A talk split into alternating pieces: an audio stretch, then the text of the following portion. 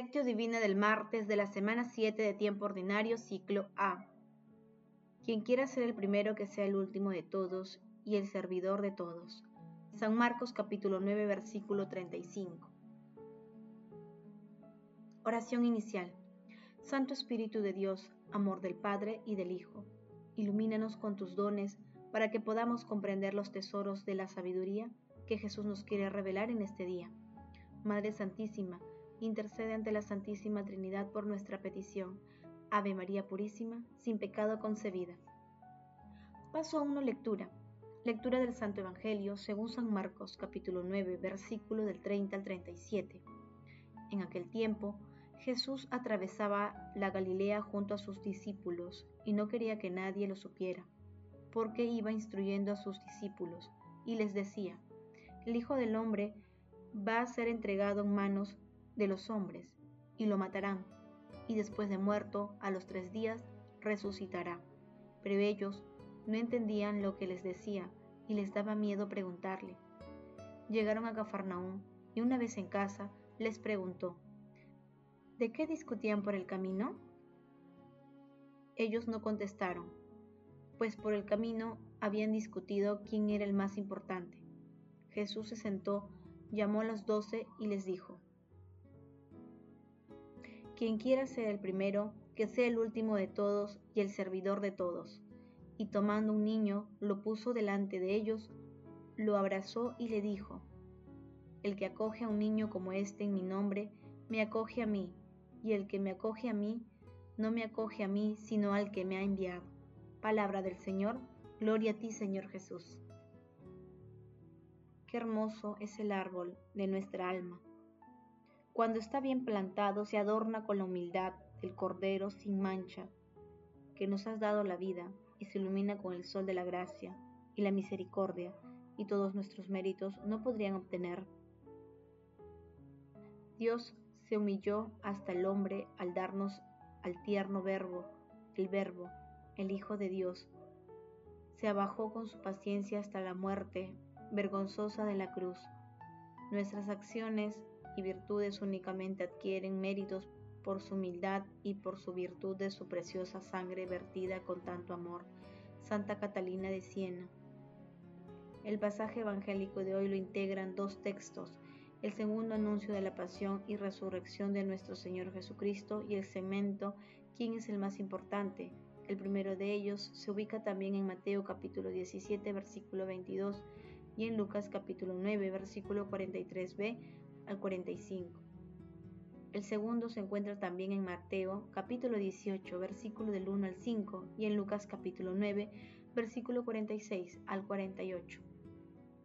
En los días previos, y hoy también, el Evangelio de San Marcos describe lo difícil que fue para Jesús instruir a sus discípulos y hacerles entender quién era realmente Él y cuál era su misión. Para los apóstoles se hacía difícil entender la pasión y muerte desde después de haber presenciado los milagros de Jesús contra las fuerzas de la naturaleza y los males generados por el pecado de los hombres.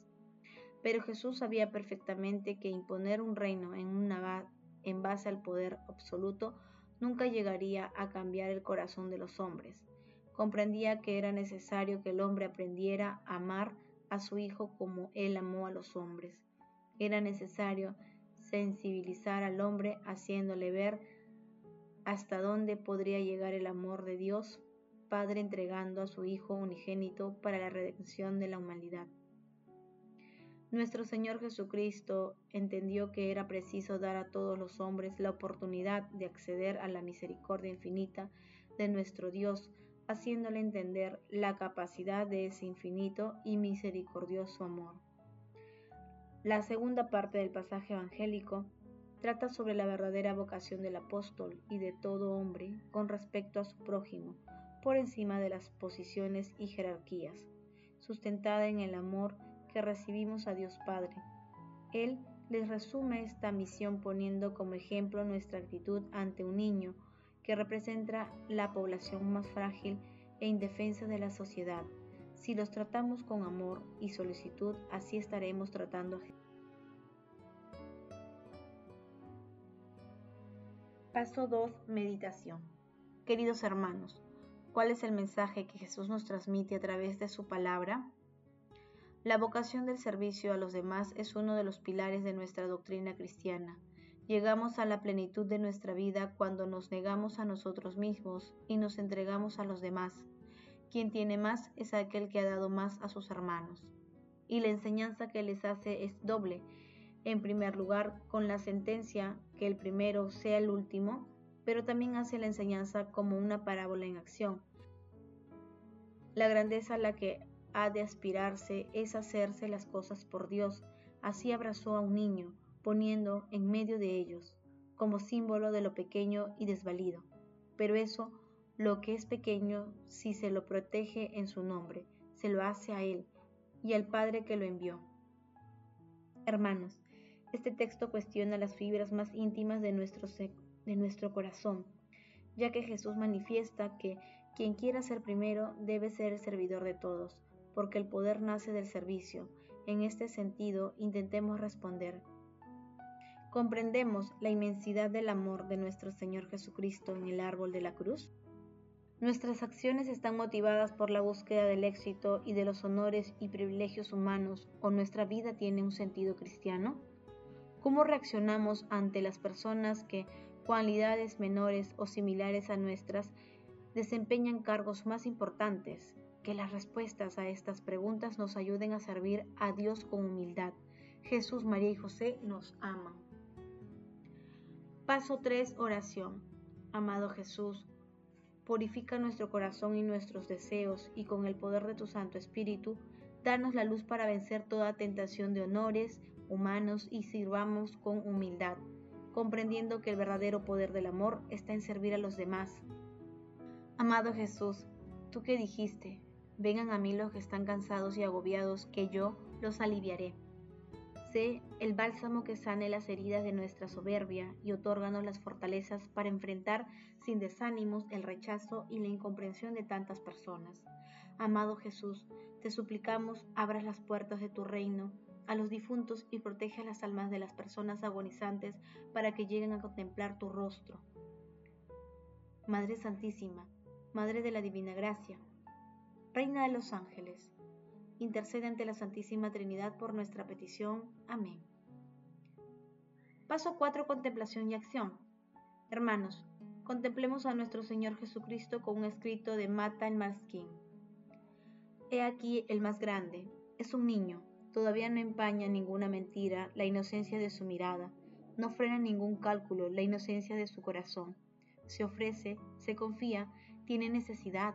Dame la mano, coge en brazo. Es pequeño, es el símbolo de todos los pequeños, según el Evangelio, de los últimos que cuentan, que tienen voz en el capítulo, que determinan algo.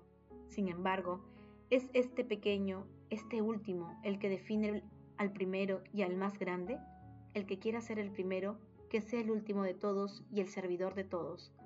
El último es el siervo, frente a las invitaciones halagadoras, a las promesas seductoras de programas de vida que garantizan un cambio sobre el lecho de rosas, el sabor amargo de las palabras que no requeríamos oír, que desmienten todos los arribismos humanos e invierten los sistemas normales de la convivencia, nos indican el único camino del discípulo.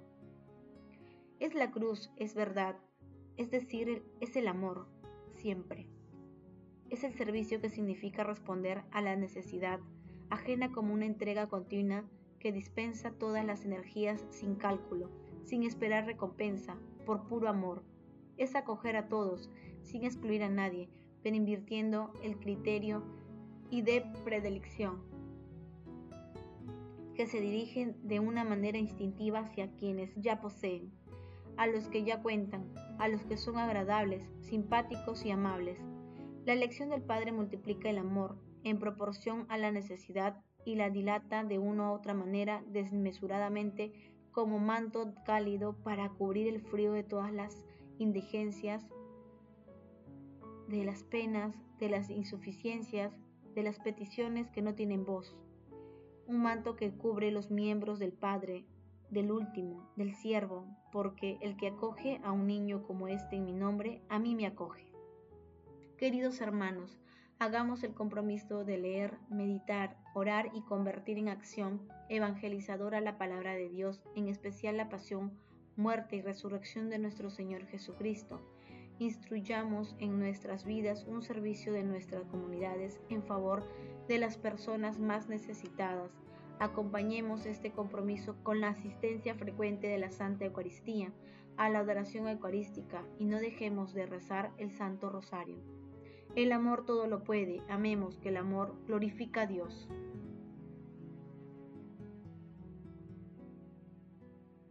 Oración final. Gracias Señor Jesús porque tu palabra nos conduce por caminos de paz, amor y santidad. Espíritu Santo, ilumínanos para que la palabra se convierta en acción. Dios glorioso, escucha nuestra oración. Bendito seas por los siglos de los siglos.